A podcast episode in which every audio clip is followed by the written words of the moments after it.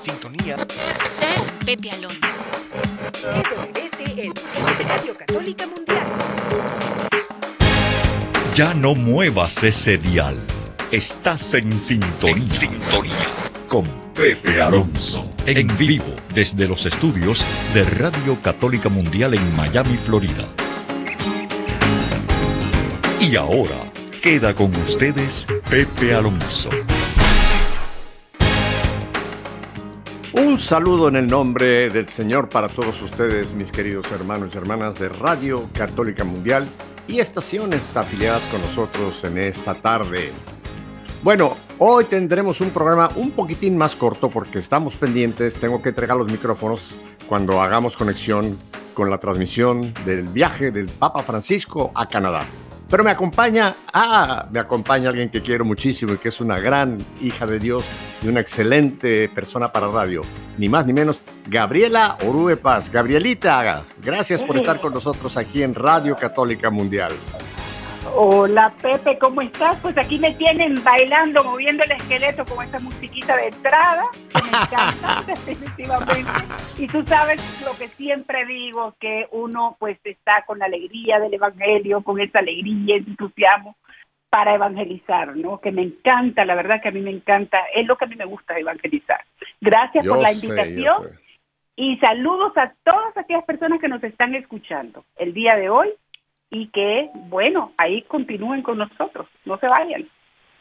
Gabriela trabajó muchos años en la estación local aquí de Miami, Radio Paz, y también ella ahora trabaja mucho en radio, eh, trabaja para varias eh, radios católicas y aparte tiene un enorme ministerio en las redes, en, los, en los actuales areópagos. Eh, la consulta gente, le hacen preguntas y aparte tiene también una distribuidora de libros, Gabriela. ¿Cómo es que se llama tu distribuidora?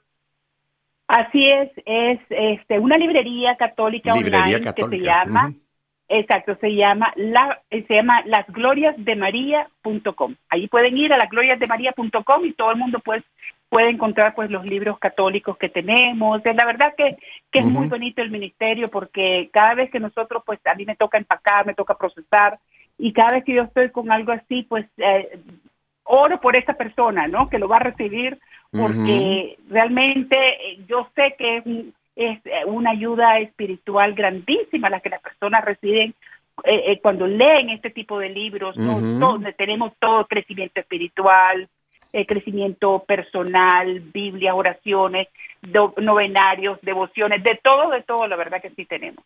Así que bueno, cuando quieran ustedes algún contacto con una buena librería online, ya ahí está la de Gabriela Orue Paz.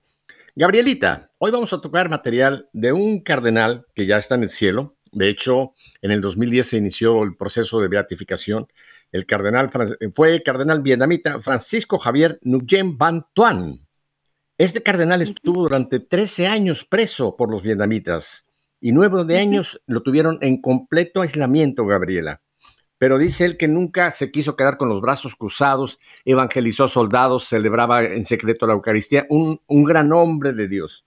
Y hoy vamos a tocar algo que él le comentó a toda la curia romana como retiro en el año 2000, marzo del año 2000, les dio un retiro a la casa papal. Así que van a ver qué interesante el material. Pero tengo un canto, Gabriela, cantado por el grupo Betsaida, que está basado precisamente en los escritos del cardenal Bantual. ¿Qué tal si lo escuchamos? Su título es En tus brazos.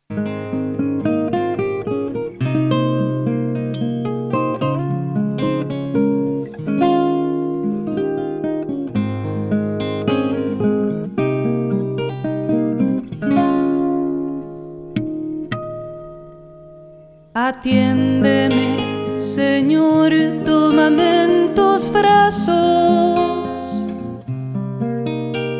Te llamo en el silencio de mi corazón. Tal vez podré sentir tu presencia.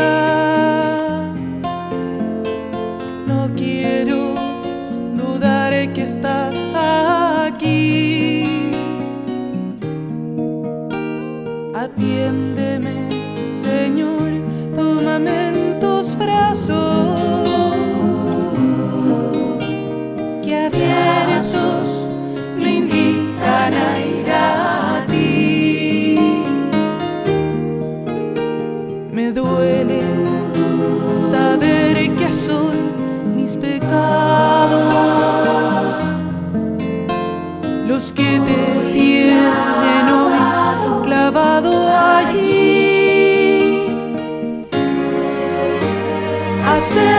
me.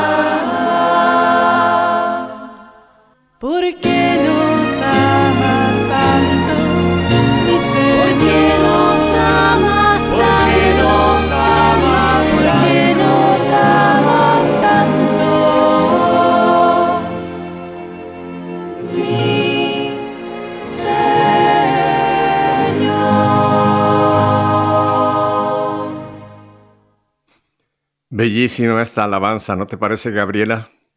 Me encantó y me transportó completamente. Definitivamente me puse frente al Santísimo con ella. Acércame Me a tus mucho. brazos, acércame. Lindísimo. Este grupo tiene una calidad enorme y está tomado de- seguramente de alguno de los libros. Él escribió tres libros. Uno de ellos se llama Testigos de la Esperanza, del cual vamos a tomar el material. Fíjate que estaba yo entonces comentando de que en el año 2000 San Juan Pablo II le encargó el retiro, los retiros de cuaresma que tienen siempre los papas, ¿no? Y vamos a compartir porque tengo entendido de que este fue uno de los retiros más simpáticos que se han dado en, el Vaticano porque el cardenal intituló este retiro y quiso darle al Papa y a todos los cardenales eh, que conocieran los cinco defectos de Jesús. Gabriela, casi parecería como una, una herejía, ¿no? Los cinco Oh, wow, sí. defectos de Jesús. o sea que ya con el título, ya mucha gente dice, pero ¿qué les pasa? ¿Cómo, cómo pueden ni siquiera imaginar que Jesús tiene defectos? Bueno, el cardenal con mucho amor y tomando textos sobre todo del Nuevo Testamento, nos mostró esos posibles defectos, pero son defectos que nos hacen tanto bien, Gabriela, tanto bien que Jesús tenga estos defectos. ¿Qué te parece si vamos eh, eh, con los defectos? ¿Te parece, Gaby? Cla- claro que sí, claro que sí. Mira, eh, te voy a dejar a ti, como soy latino y somos muy gentiles, que tú nos hables de ese primer gran defecto de Jesús. ¿Cuál es el primer defecto de Jesús, Gaby? A ver, el primer defecto de Jesús es Jesús no tiene buena memoria. ¿Cómo es En eso? Exacto, imagínate, no tiene buena memoria. En la cruz, durante su agonía, Jesús oyó la voz del ladrón de su derecha. Jesús, Cierto. acuérdate de mí cuando vengas con tu reino. Jesús Ajá. le dijo, te aseguro que hoy estarás conmigo en el paraíso. Él olvida todos los pecados de aquel hombre. ¿Te puedes imaginar? Él olvida los pecados de aquel- del hombre, Pepe, como olvida nuestros pecados. Y Claro, siempre claro. nos está perdonando. Qué belleza, Oye, qué pero de ese, de ese, de ese, de ese ladrón arrepentido, eh, eran dos que estaban ahí, Dimas y Gestas, ¿no? Uno maldiciendo al Señor y el otro le robó al cielo. En el último minuto le robó la, la- la entrada al cielo. Acuérdate de mí. Y fíjate que ha sido la canonización más, más importante de todas las canonizaciones, porque lo canonizó el mismo Jesús. Le dijo, hoy mismo estarás conmigo en el paraíso. Se le olvidaron todos los... eh, posiblemente era un asesino, ladrón, qué sé yo cuántas culpas tendría para ser crucificado. Sin embargo, al Señor se le olvidaba, se le olvidaron los pecados de este hombre. Mira, hay, hay otro caso también eh, en que vemos que a Jesús se le olvidan los pecados. ¿Tú te acuerdas con aquella mujer pecadora que derramó el pe- perfume a sus pies? Sí, Jesús exactamente. no le preguntó nada sobre su pasado escandaloso, sino le dijo, so- solamente le dijo, quedan perdonados muchos pecados porque tú has mostrado mucho amor. Se le olvidaron los pecados de la mujer, aquella mujer pecadora, Gabriela. Así Ajá. es, Pepe, así es. Jesús no tiene esa memoria para recordar los pecados de nadie. Además, perdona a todos e incluso se olvida que ha perdonado. Es decir, yo te digo que hay personas de que de que realmente no se acercan al, al, al confesionario, no se acercan al, al sacramento de la reconciliación, al sacramento de la confesión. ¿Por qué? Porque tienen miedo de confesar esos pecados. Y te digo, cuando uno confiesa esos pecados, eh, Pepe, qué alivio siento. Yo cuando salgo del confesionario siento, y eso yo no tengo grandes pecados, pues de decir de que he matado, eh, o que he robado, o que he hecho algo, es decir, no he hecho, no, no tengo esos grandes pecados como otras personas lo pudieran tener, pero sigo siendo una pecadora y sin embargo siento un alivio, un descanso en Dios, con una felicidad eh, que, que salgo de saber de que he descansado en Él. Esos pecados están olvidados. exacto, las he tirado todas mis piedras, todas mis inmundicias, porque nuestros pecados, como decía, eh, eh, como decía San Juan Bosco y también Santo Domingo Sabio, los pecados tiene, son malolientes, huelen a podredumbre. Y por eso cuando son perdonados los tira al mar. Como dice por allá en el Antiguo Testamento, toma mi carga y la tira al mar, tira mis pecados y los tira para nunca más recordarlos. Mira, otra, otra señal de, la mala memoria que tiene Jesús, aquella famosa parábola que nos puso que a todo el mundo le encanta, la parábola del hijo pródigo. ¿Te acuerdas? ¿Y qué pasa con ese hijo, ese hijo que había malgastado la herencia, que había llevado una vida de pecado? Cuando regresa al padre, el padre no, no le recrimina absoluto cuando el hijo, el hijo le dice, padre, ya no soy digno de llamarme Sir, hijo tuyo, trátame como siervo. El padre, ¿qué hace? manda a hacer una fiesta, trae un vestido, un anillo, sandalias. Se le olvidaron los pecados del Hijo. Y Jesús nos pone a ese Padre como el ejemplo de, Él y de, Dios Padre, ¿no? Que cuando recibamos con esta parábola. Se le olvidan los pecados. Así que, primer defecto de nuestro queridísimo Señor, qué mala memoria tiene. Gracias a Dios. Gracias a Dios. Mira, vamos con el, segundo, que también es, increíble el humor que tuvo el cardenal, y, pero la, carne que hay dentro de esto, ¿no? El segundo, ¿me permites que lo comparta yo, Gaby? Tú lo vas compartiendo conmigo. Mira, Jesús no sabe matemáticas. Si Jesús hubiera hecho un examen de matemáticas, quizá lo hubieran suspendido. ¿Y, cómo podemos argumentar esto? El cardenal dice, lo muestra la parábola de la oveja perdida. Sabemos que un pastor tiene 100 ovejas, una de ellas se descarría, se pierde, y él inmediatamente va a buscarla, dejando 99 en el redil. Cuando la encuentra, la carga a la pobre sobre sus hombros y regresa. O sea que para Jesús, uno equivale a 99, o quizá mucho más. ¿Quién aceptaría esto en las matemáticas? Nadie, ¿no? No puedes comparar una unidad con 99. Sin embargo, el, el, buen pastor deja 99, se arriesga que quizá venga el lobo, pero va por una. O sea, sus matemáticas no funcionaban muy bien en el caso del pastor y las 99 y la oveja perdida, ¿verdad? Así es, Pepe. Para Jesús uno equivale a 99 y quizás incluso más. ¿Quién acepta esto? Por su misericordia se extiende de generación en generación, Pepe. Cuando se trata de salvar una oveja descarriada, pues Jesús no se deja desanimar por ningún riesgo, por ningún esfuerzo. E, esto es lo más maravilloso de todo. E, e, y además hay que ver de que Jesús nos trata a nosotros individualmente, no nos trata en grupo, nos trata individualmente. Así que por un grupo de 99 Él no se deja eh, ¿cómo podríamos? A desanimar. Entonces él trata, viene y agarra a esta oveja y, apreciada, ¿no? Cuando Jesús se ah. siente junto a la samaritana en el pozo, es otro ejemplo. Cuando ah, Jesús se detiene a comer en la casa de, saqueo, no mide, no calcula, solamente ama. Es la sencillez sin cálculo sin interés en la sencillez del amor. Y eso es lo que nosotros tenemos que darnos cuenta. Por eso es que Jesús no sabe de matemáticas, porque él me, encanta, me encanta esa palabra, me encanta esa palabra que acabas de usar. No él no, sabe, no calcula, no calcula como calcularíamos con las matemáticas. Por ejemplo, con saqueo, ¿no? Saqueo era, era odiado por los judíos, era un cobrador de impuestos. Y sin embargo, el Señor entra en casa de saqueo no calcula, no calcula el mal que ese hombre había hecho, no se puso a decir, bueno, este hizo tanto, le voy a poner penitencia para poder entrar a su casa. No, simplemente no hizo ningún cálculo más que, como tú dices, el cálculo del amor y del perdón. Bendito sea nuestro Señor, porque no sabe nada de matemáticas. Así es. me encanta, me encanta el material del cardenal.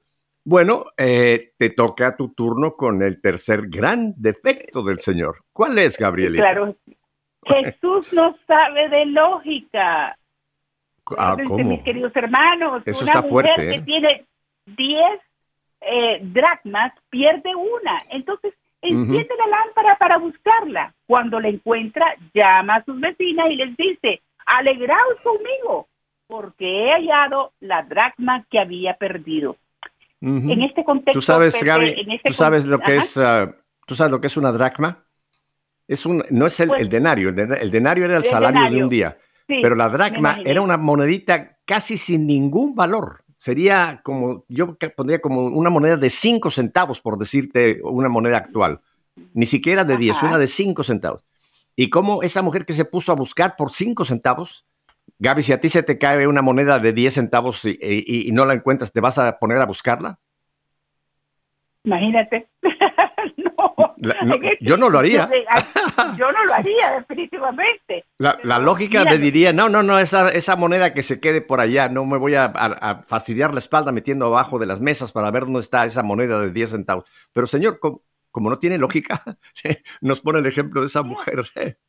Exactamente. Y, en te- y en este contexto, Pepe, es realmente ilógico molestar a, como tú dices, molestarse o molestar a sus amigas solo por un dracma y luego hacer una fiesta para celebrar el hallazgo. Esto es realmente increíble. Y además, No tiene lógica. invitar a sus amigas gasta más de un dracma. Ni 10 dracmas serían suficientes para cubrir los gastos. Entonces, tú te imaginas, el Señor, es que la- la- hay cosas que a veces uno se, se pone a pensar y dice, wow, el Señor ha hecho un chiste conmigo. Yo muchas veces, yo digo, el Señor me, me- se, se está, se está riendo en este momento, porque ¿quién dice que el Señor no se ríe? Claro que sí, Él se celebra Claro. nuestra felicidad. Y Él debe de decir, yo muchas veces digo, cuando me suceden cosas a mí, yo digo, bueno, el Señor debe estarse riendo en este momento de lo que me está pasando, o porque suceden cosas asombrosas, porque el Señor es así. El Señor eh, no tiene eh, límites, no tiene límites, y por eso, pues, que a veces, pues, esas lógicas no son para el ser humano. Ujú, ujú. Hay, hay un famoso físico Pascal y dijo una frase muy linda, Gabriela. Dice, el corazón tiene sus razones que la razón no conoce. Me encanta, ¿verdad? Fíjate, el corazón, este es el corazón de Jesús, tiene sus razones, pero la, que la razón, o sea, la lógica, no conoce. Gaby, ¿cuántas veces nosotros en cierta es. forma imitamos un poco al Señor y a veces actuamos también sin lógica, ¿verdad? Y cuando estamos haciendo alguna obra, algo- ah, eh, perdonando a alguien que nos ha hecho mucho daño, eh, según la lógica del mundo, habría que borrón y fuera, no nunca, nunca más con esta persona. Esa diría la lógica del mundo, ¿no? Pero en la lógica Así de es. Jesús, que no tiene lógica, hay veces que tenemos que actuar como, como contra la lógica del mundo, Gabri, ¿no te parece? Exactamente, fíjate que un gran ejemplo es cuando nos dice cuántas veces tenemos que perdonar y contestas 70 veces 7 y uno se pone a pensar, ¿eso tiene lógica? Fíjate, ponte a No. pensar que hay muchas personas que dicen, bueno, ¿por qué dice 70 veces 7? ¿Por qué tengo que perdonar tantas veces? Y es que a veces Ujú. no es lógico, lo que no es lógico para nosotros, para el Señor sí es lógico. Ujú. Bueno, la ¿Ves? famosa Entonces, invitación, la famosa invitación que nos hace también va contra toda la lógica del mundo, ¿no? El que quiera ser discípulo mío, tome su cruz y sígame. Para el mundo eso es ilógico. ¿Quién va a tomar una cruz? ¿Quién va a aceptar eh, eh, eh, pues eso, una carga? Porque muchas veces vemos la cruz como una carga, ¿no? Y es cierto, hay veces que seguir al Señor cuesta, Gabriela. Por eso la lógica del mundo no acepta a Cristo, porque la lógica del mundo es tú, tú, tú, lo tuyo, el placer, el gusto, el- la comodidad. Esa es la lógica mundana, ¿no? Pero la lógica de Cristo va contra la lógica mundana. No tiene lógica muchas veces. Lo que dice el Señor, el que ama más a su padre y a su madre más que a mí, ¿qué dice? Fíjate, Nadie Eh, puede amar más a su padre o a su madre más que a Jesús. más Va que contra la lógica. El mundo te dice, no, tú tienes que amar a tu papito, a tu mamita, lo cual es cierto. El, el Señor nunca nos dijo que no los amáramos. Dijo, el que ama más, ese es el punto, de donde se rompe la lógica, la lógica de Dios, ¿no? El que ama más a su padre y a su madre no puede ser discípulo mío. Fíjate. Así es, exactamente, exactamente. Que lo que te digo, no, lo que mm, hay cosas que son ilógicas para nosotros y que y que nosotros nos preguntamos el por qué y, y por qué nosotros no podemos hacer esto y por qué el Señor nos manda esto. Y yo pues constantemente escucho a veces en la televisión, sobre todo en los canales latinos, que a veces pues yo paso, me gusta ver las noticias locales y por eso pongo, porque pues me gusta saber qué es lo que está pasando pues en la ciudad de Miami. Pero a veces escucho unas críticas horribles últimamente que por qué, que, que todo es pecado en la iglesia católica, que todo es aquí, que todo haya... No, hermano y hermana, no, no es que todo sea pecado, es que tenemos que, mientras nosotros andemos con los diez mandamientos, los sepamos bien y sepamos emplear los diez mandamientos, sepamos vivir las bienaventuranzas, pues nosotros vamos a vivir en una vida eh, en santidad, que estamos Ujú, llamados a ser ujú. santos. Así que Gabriela, me lo- encanta. los mártires, los mártires que tenemos, tantísimos mártires en toda la historia de la iglesia, aparentemente para el mundo eso no tendría lógica. Dar la vida por, por un ser que no, que no está con nosotros, dar la vida por Cristo, dar la vida por la verdad, dar la vida por la iglesia, va contra la lógica del mundo. O sea que qué bueno que. Jesús no tiene lógica, pero los que lo seguimos tenemos que obrar como Él, dejar que sea la voluntad de Dios y no la lógica mundana la que nos guíe. Yo sé que hay gente que está apuntando. A ver, repaso, ya vamos por dos defectos del Señor, así que, ah, no, ya vamos por tres. Tres. ¿Cuál es el primero? A ver. No me lo han dicho. No tiene buena memoria. Jesús no tiene buena memoria. Perfecto. ¿Cuál es el segundo defecto de nuestro Señor? No sabe ni No, papa no sabe. de matemática. Matemática. Tercero que acabamos de... Jesús no sabe tampoco nada de lógica. Así que hay dos, hay dos todavía. Todavía tiene dos defectos muy grandes el Señor. Vamos con el cuarto. Gaby. Te lo dejo que tú lo arranques. Pero te toca a ti, dale tú. eh, Te toca Ah, me toca a mí. Bueno, entonces Sí. prepárense, apunte. Jesús es un aventurero. Mire, el responsable de la publicidad de una compañía o que se presenta como candidato a las elecciones, prepara un programa detallado con muchas promesas, con muchos detalles, con todos los puntos, que no se le vaya nada. El que va a correr o va a aplicar para un puesto. Nada semejante es Jesús. Su, su propaganda, o como él presenta, nos presenta lo que es su plan de vida, si se juzga con ojos humanos, está destinada al fracaso. Fíjate que él promete a quienes le van a seguir persecuciones, problemas, eh, rechazo. ¿Quién, ¿Quién se puede interesar en seguir a alguien que te está diciendo, en el mundo van ustedes a tener tribulaciones? Lo que nos dice, ustedes van a ser rechazados, ustedes van a ser perseguidos, ustedes van a ser odiados. Oye, eso es, eso, eso es una aventura, el que propone eso es un aventurero, ¿no? Es como el que te dice, mira, vamos a ir a un viaje, pero posiblemente se nos va a ponchar la llanta del coche, posiblemente vamos a tener, nos presenta todas las posibles dificultades que, ¿quién va? ¿Quién le interesa? Gaby, por eso hay tan poca gente hoy día que quiere seguir al Señor. Porque la aventura que es seguir a Cristo realmente eh, no, es la, no es la lógica, no es, no es el plan del mundo. Él promete a quienes Así van a seguir persecuciones, a sus discípulos que lo han dejado todo por él, no les asegura ni comida ni alojamiento, solo que compartan su mismo mo- modo de vida. Fíjate, los discípulos, aunque era gente sencilla, pero tenían, tenían, sus, tenían sus barcas, tenían su, su- trabajo, pescadores, tenían su, en fin, ya su modus vivendi, ¿no? Mateo eh, era un hombre rico, en el sentido de que era cobrador de impuestos, seguramente era un hombre rico. Y sin embargo, cuando el Señor les da famo- esa famosa palabra, sígueme, va, va a ser un programa muy difícil al cual el Señor te está invitando a seguir. Por eso cuando le dijo, por ejemplo, que le dice a Mateo, le, vi- le dice, sígueme, fíjate que nunca le dijo qué, qué iba a pasar. Porque su programa era un programa que no tendría más que mucha aventura, Gabriela. ¿Qué, qué Así es. aventurero es, es, es el seguir al Señor? ¿No te parece? Sí, es una aventura, una aventura maravillosa que cuando tienes la experiencia de, de seguir a Jesús, te das cuenta que es la mejor de las experiencias, a pesar de todas las cosas que uno puede pasar por seguir al Señor, porque tenemos esos tropezones, ¿no? Que realmente las críticas, eh, somos perseguidos, eh, no a veces nos causa mucho llanto el, el, seguir al Señor, porque hay muchas cosas que nos duelen, que nos hacen, eh, pero bienaventurados los pobres de espíritu, qué lindo, qué, qué, qué, qué, qué realmente en esa pobreza de corazón que uno puede entregarle al Señor y que realmente pues el Señor eh, se siente satisfecho con lo que uno hace. Y que y que cada en el día a día nosotros encontramos esas vicisitudes pero que uno se da cuenta de que el Señor a través de la oración, a través de la visita al Santísimo, a través de, la, de los sacramentos, eh, no perdemos la esperanza, no y tenemos esa confianza, la reforzamos y le decimos al Señor, Señor, yo creo, pero aumenta mi fe.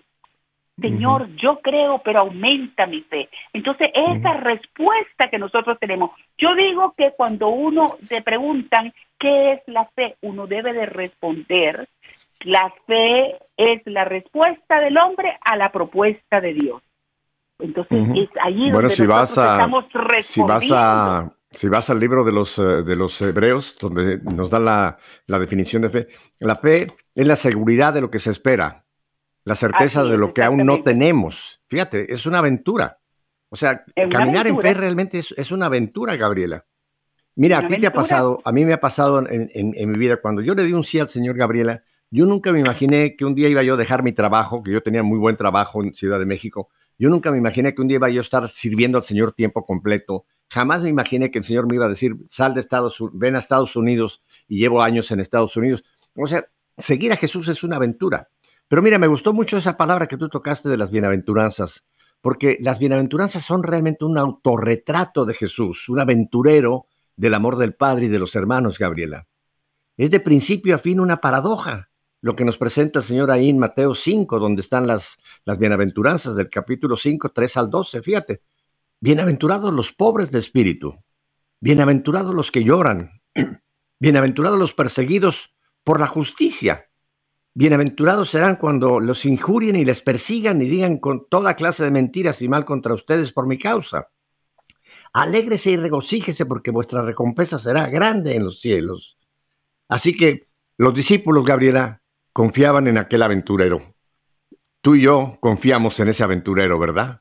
Así es. Con los ojos cerrados confío en nuestro Señor y en que Él me lleva en ese camino que a pesar de las vicisitudes del diario vivir, a pesar de todos los tropezones, a causa de mis pecados, de mis, de mis tentaciones que tengo, pues Él me ayuda y me levanta. Y esa es la confianza que uno tiene que tener en el Señor. Y esto es una aventura, definitivamente, porque me aventuro a seguirlo. Me aventuro con la plena convicción y seguridad de que seguirlo es ganarme el cielo, mi vida eterna. Tú tenías, tú tenías unos planes muy diferentes para tu vida, ¿verdad? En tu juventud. ¿Cuáles eran los planes de Gabriela? ¿Tú que querías ser una, una gran publicista? ¿Cuál era? Yo me recuerdo que una vez me contaste que tú tenías unos ideales muy, muy bonitos, por cierto. ¿Cuáles eran tus ideales, Gabriela? Lo que tú pensabas para tu vida.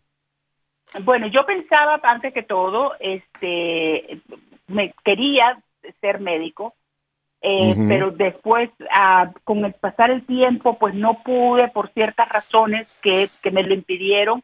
Eh, me casé, tuve, fui como, como, eso como yo digo, como un conejo, porque tuve cuatro niños en cinco años. Entonces, entre eso, entre, entre eso, pues fueron gemelos, ¿no? Pero este, me dediqué a ser mamá. Eh, y Eduardo realmente quería que yo me dedicara a ser mamá. ¿Por qué? Porque eh, nosotros lo que queríamos es que mm, no quería que nadie lo cuidara, teníamos miedo de que fueran abusados, eh, teníamos miedo de que lo fueran, les, pegaran, abusados físicamente y sexualmente, ¿no?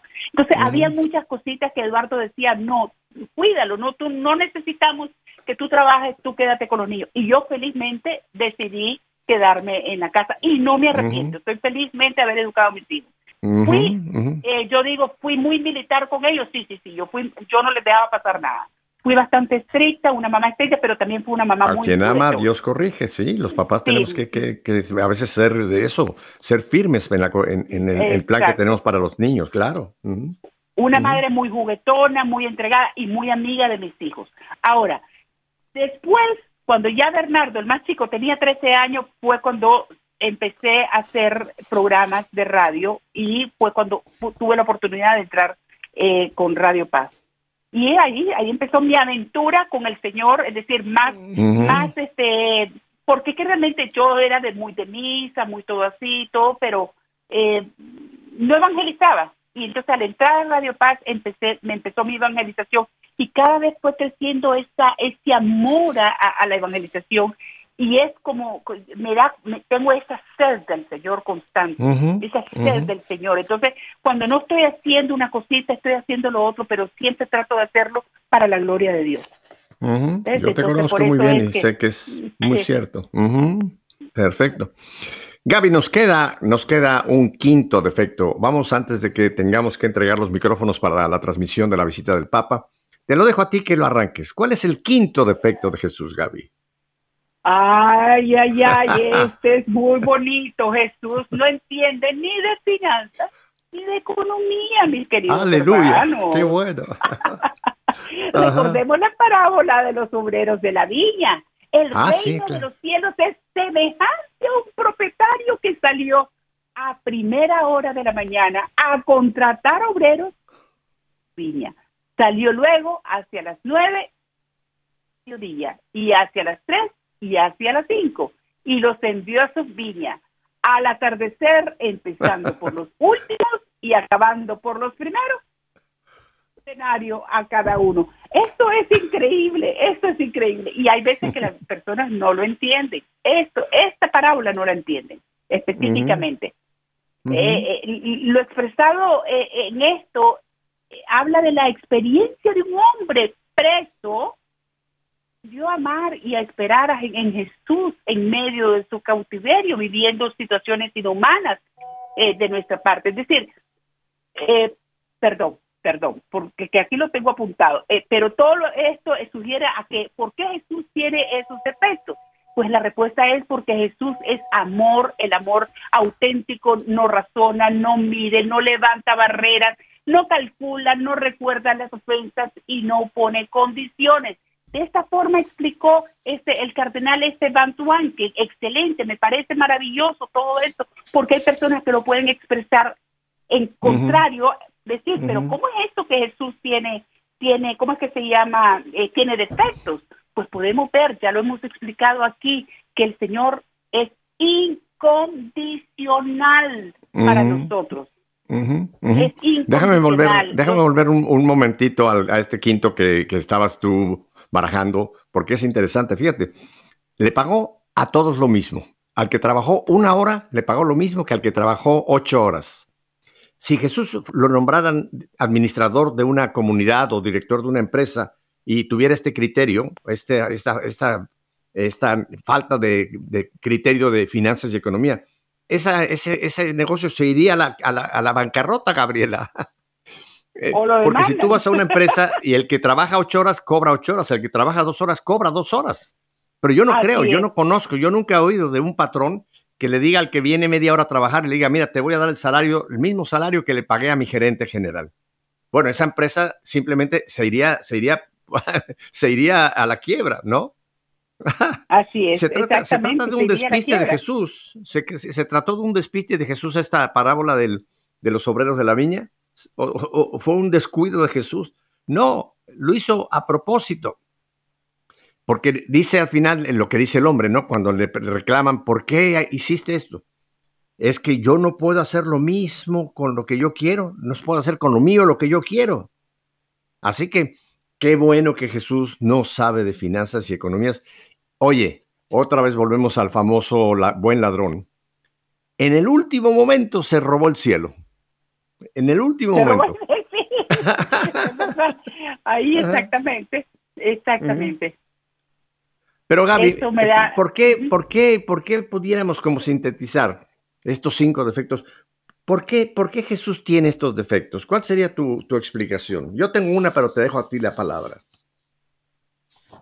Ay, porque el Señor nos ama tanto a nosotros, Mm, ama ujú. tanto que definitivamente ahí esta es la esencia del cristianismo, el amor que el amor y el amor que nos tiene hacia nosotros, que él Ujú. hace todo lo posible por perdonarnos, él hace todo lo posible por ser justo, él hace todo lo posible para que nosotros nos tiremos a la aventura con él, él hace todo lo posible para que todo sea ilógico para nosotros, pero bien lógico para él, porque realmente él hace todo lo posible para que nosotros entreguemos nuestro corazón y aunque nos parezca ilógico las cosas, aunque nosotros no le entendamos, nosotros él sabe cuáles son sus designios y él sabe qué es lo que nos conviene y qué es lo que no nos conviene, aunque no nos parezca lógica las cosas.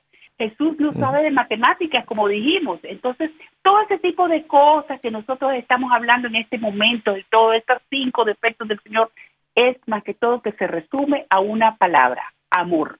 Amor por nosotros. Hemos hablado, lo hemos hablado en otros programas, pero hay que entender que el amor, el amor auténtico, no estoy hablando del amor mundano, no, el amor cristiano, el amor que, como dice Romanos, ha sido derramado en nuestros corazones por el Espíritu Santo. Ese amor, cuando es ese amor divino, ese amor auténtico, muchas veces no razona, no mide, no levanta barreras, no calcula, no recuerda ofensas, no pone condiciones. Ese es el, ese es el verdadero amor, Gaby. Y yo creo que estos cinco defectos de Jesús nos tienen que llevar a que quizá hoy en la tarde, en nuestra oración, en la noche antes de acostarnos, le pidamos a Jesús que nos ponga ese amor. Porque en- en- con ese amor vamos a actuar como Jesús actuó, no como el mundo, no como el mundo nos impone o nos quiere hacer que, que vivamos, sino que realmente actuemos como Jesús, ser otro Jesús. ¿Tú sabes lo que es la palabra cristiano? ¿Qué quiere decir ser cristiano, Gaby? Sí lo sabes. Ser otro Cristo. Hace ser otro Cristo, ser semejante a Él. ser semejante a él, exacto. Así que yo creo, yo creo que es, es, es, un, es una petición válida, Señor, derrama en mí tu amor. Derrama en mí ese amor que te llevó a, dar estas parábolas, a actuar como tú actuaste, a ser como tú fuiste, porque Él quiere que seamos otro Cristo. ¿Y cuántos santos tenemos recientes, Gabriela, que son un modelo de esto? Mira, Madre Teresa de Calcuta. ¿Quién iba a decirle a una monja que iba a terminar en un lugar, eh, en, en un lejanísimo lugar de su hogar, cuidando gente que no quería cuidar nadie? Los tirados en la calle, los leprosos. Esos son santos que nos dan ejemplo. ¿Qué santos a ti te, te recuerdan que han hecho, eh, que han sido otro Jesús en la tierra, que, que- que tú tengas en mente, Gaby? Eh, que sean otros Jesús en la tierra, pues hay muchos santos, por ejemplo, un santo de nuestra de nuestro tiempo, eh, el Padre Pío, por ejemplo, el Padre. Pío, pues un hombre muy ejemplar, un hombre que realmente, pues, eh, y es de nuestros tiempos. Hay tantas monjas también que podemos mencionar, religiosas, eh, como Madre Teresa de Calcuta. Eh, Ujú. Pero fíjate, Pepe, que antes que terminemos el programa, es bueno, eh, con todo esto de que nosotros hemos hablado de los defectos de Jesús y todo, es bueno que las personas puedan leer Imitación de Cristo, que es un libro maravilloso, el segundo libro más vendido después de las Santas Escrituras, este de Tomás de Kempis. Es un libro Ujú. maravilloso, les va a llenar, les va a ayudar y nos va a ayudar a cómo imitar a Cristo cómo, cómo Ujú. podemos llegar a esa santidad. Es, es un libro maravilloso, Imitación de Cristo. Muy Y es un libro, es un libro antiguo, Gabriela.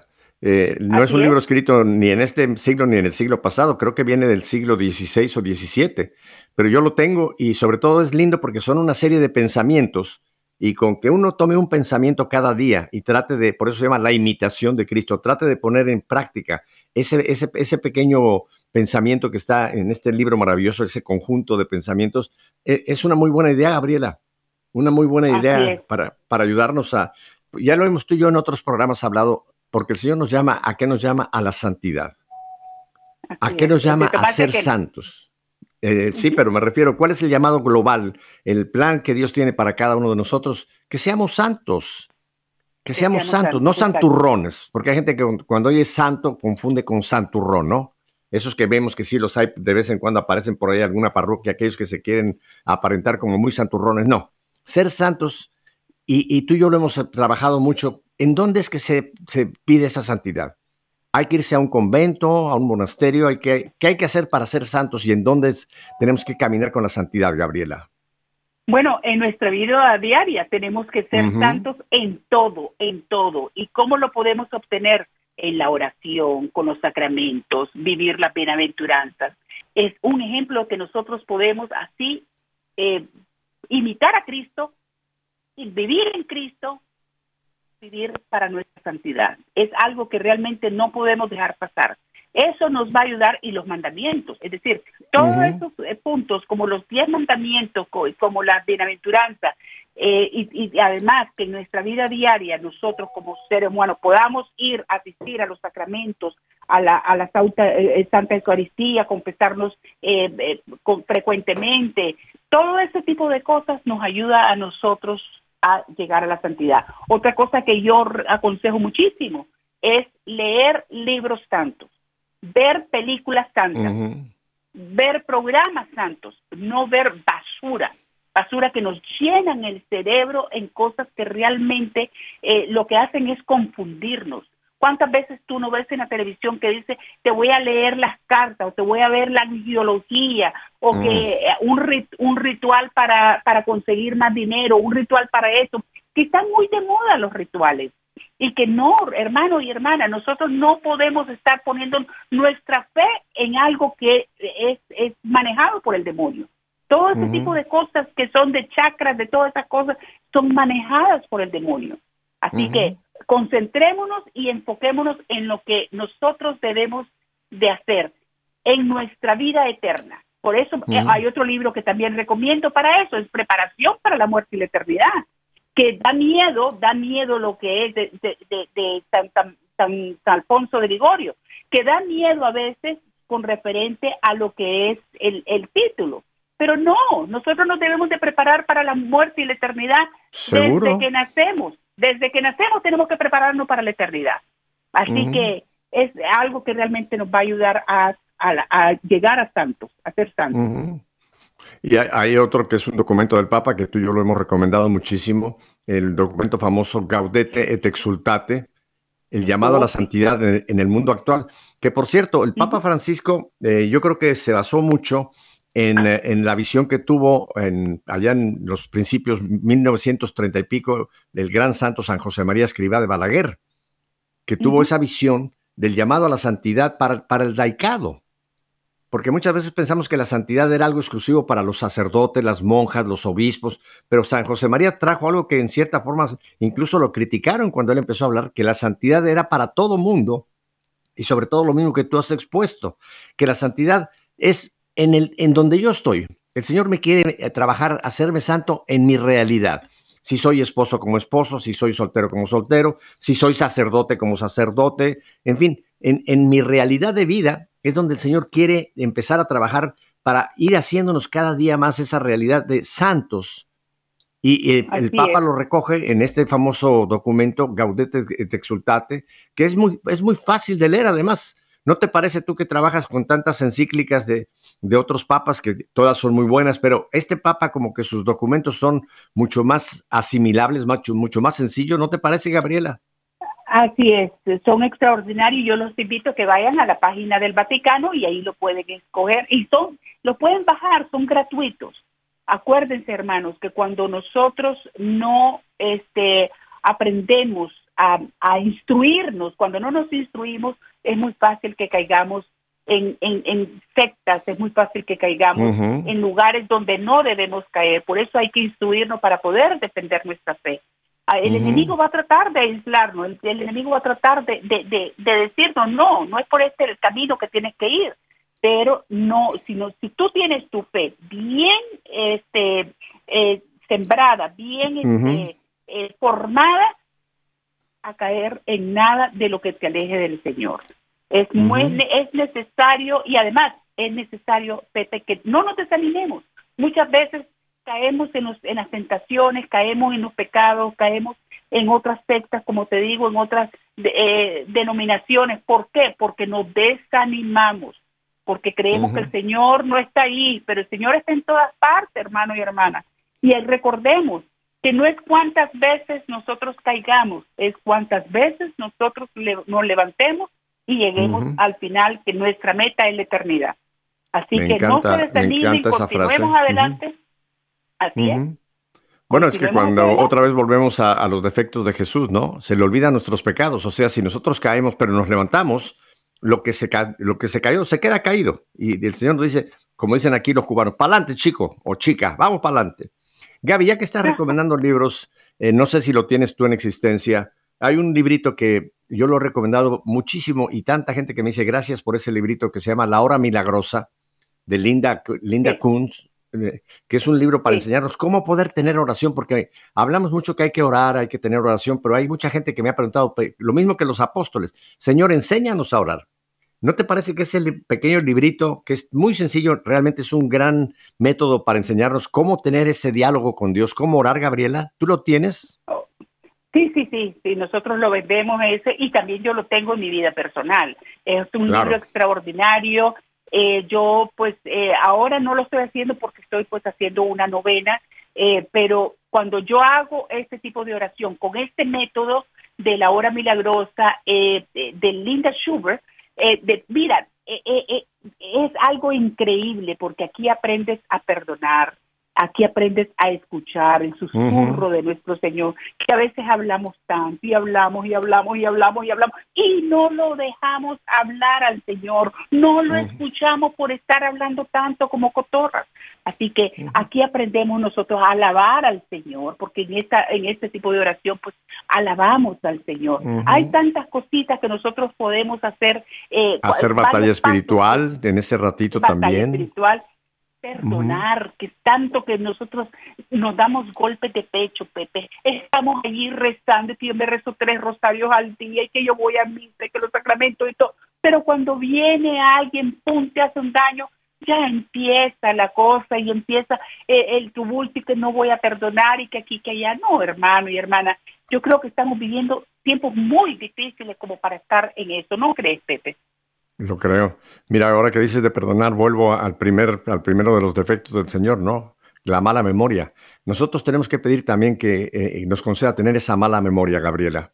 Y realmente cuando alguien viene a pedirnos perdón, que realmente pidamos que lo perdonemos y que logremos olvidarnos, olvidarnos. Claro, yo sé que hay heridas que están ahí muy profundas, pero el Señor nos puede permitir que no nos hagan daño, o sea, que si no podemos olvidar un, hecho muy fuerte, muy duro que nos afectó enormemente, lo podemos mantener, pero ya no, ya no dañándonos, sino saber que eso ya lo perdonamos y pedirle al Señor que nos dé la mala memoria en todo lo posible para ir borrón y cuenta nueva, ¿no te parece? Exacto. Y para aquellos que dicen, ah, no, yo perdono, pero no olvido, yo les voy a decir una cosa, hermanos. Una cosa para que los tranquilice también. Perdonar no es olvidar, no es olvidar, sino recordar sin que nos duela. Ahí está, ese es el punto. Verdadero perdón. Sin cuando tú recuerdas lo que te está pasando, ya no te duele. Y a mí me ha pasado en varias ocasiones, y tú sabes, Pepe, que me ha pasado con ciertos personajes en mi vida, de que yo he tenido que pasar circunstancias y que me acuerdo que una vez tú me preguntaste, todo está bien, y yo te dije a la salida de la emisora, todo está bien, ni fu ni pa. Eso quería decir que ya no me dolía. ¿Y qué quiere decir eso? Que yo ya había perdonado. Y qué alivio, porque a la larga, a la larga, ¿quién es el que sufre? El que no perdona. el que no perdona, definitivamente. Entonces, ese perdón, pues, hermano y hermana, eh, qué, qué, alivio nos da, qué rico es sentirse que, que, que, uno puede perdonar a esa persona que te ha hecho daño y orar por esa persona. Hay que orar por nuestros amigos. Claro, claro. Es que el, perdón es sanación, Gaby. El perdón es sanación. No, tanto, no tanto al que hemos perdonado, sino nosotros somos los que sanamos. Porque a lo mejor la otra persona que nos ofendió, que nos hizo daño, a lo mejor ni cuenta se dio. O a lo mejor ya a él sí se le olvidó lo que hizo con nosotros, pero donde queda la herida es, en, en, nosotros. Y por eso cuando hay este perdón y pedirle al Señor que no nos moleste ese recuerdo, hemos sanado. Hay una gran sanación en nosotros. Mira, yendo, yendo a ese otro gran defecto del Señor que no sabe nada de finanzas, tú sabes lo que la palabra de Dios nos recomienda, sobre todo en el Antiguo Testamento, y que se ha puesto mucho en práctica, el diezmo, Gabriela. Hay mucha gente que dice, yo no puedo dar diezmo porque no me alcanza. ¿Qué dice, qué dice ahí en, en eh, creo que está en Malaquías capítulo 3? Traigan el diezmo a mi casa y yo abriré las compuertas del cielo y derramaré sobre ustedes las más grandes de las bendiciones, Gabriela. El que diezma, el que da, el que da no llevando la lógica de las matemáticas, sino que da al Señor, el Señor provee. El Señor es una promesa, dice, es la única, es el único texto en toda la, la Biblia, Gabriela, en toda la Biblia, que dice, ponme a prueba en esto, fíjate, pónganme a prueba en esto, traigan el diezmo a mi casa y yo abriré las compuertas. Malaquía 3 está esta, esta promesa del Señor. Eso va contra la lógica del mundo, ¿no? Exactamente, qué, qué lindo, me encanta el ejemplo que has puesto, pero también hay que recordar cuando nuestro corazón eh, se abre en generosidad, eh, y no solamente eh, es decir, bueno, porque hay personas que dicen, bueno, aquí yo lo voy a dar todo a la iglesia, que aquí, que ya es perfecto, me parece muy bien, si, eso, si de eso se trata, pero también la iglesia no solamente es el templo, la iglesia es cada uno de nosotros. Si tú ves, hermano y hermana, aquel persona, persona que lo necesita, estás dando, ábrete en generosidad y dale al que lo necesita. Ahí estás dando tu diezmo también. Es claro. parte de, la ayuda, ¿no? Pero eh, eh no se pongan a pensar, hermanos, ay, no, que yo no se lo voy a dar porque se lo va a tomar en cerveza, que porque, ¿qué les importa a ustedes? Ustedes están haciendo lo que el Señor manda. Ya lo que haga con el dinero, eso es problema de Él con el Señor. Pero nosotros tenemos que ser generosos. Mucha gente, Gaby, para hacer alguna obra, primero, primero se cubre todas sus necesidades propias, lo cual está bien, pero no piensa que yo puedo dar un poco más, ser un poco más generoso y dar, como tú dices, Mateo 5, tuve hambre, me diste de comer, tuve sed y me diste de beber, etcétera, etcétera. Gaby, tenemos que ir cerrando porque en unos momentos vamos a, entonces a continuar con esta cobertura de la visita del Santo Padre a, Canadá. ¿Cuál sería tu último pensamiento en 15 segundos, Gaby? Pues que realmente sean generosos, mis queridos hermanos, y dejen que realmente el Señor trabaje en ustedes. Y recuerden, ahí tenemos los cinco defectos de Jesús. Bueno, mi familia, muchísimas gracias, Gabrielita. Muchísimas gracias. Si Dios nos concede 24 horas, mañana volveremos para seguir en sintonía. Mañana tengo un programa muy diferente, así que los espero mañana. Que Dios los bendiga y vamos con el Papa, porque donde está el Papa está la iglesia.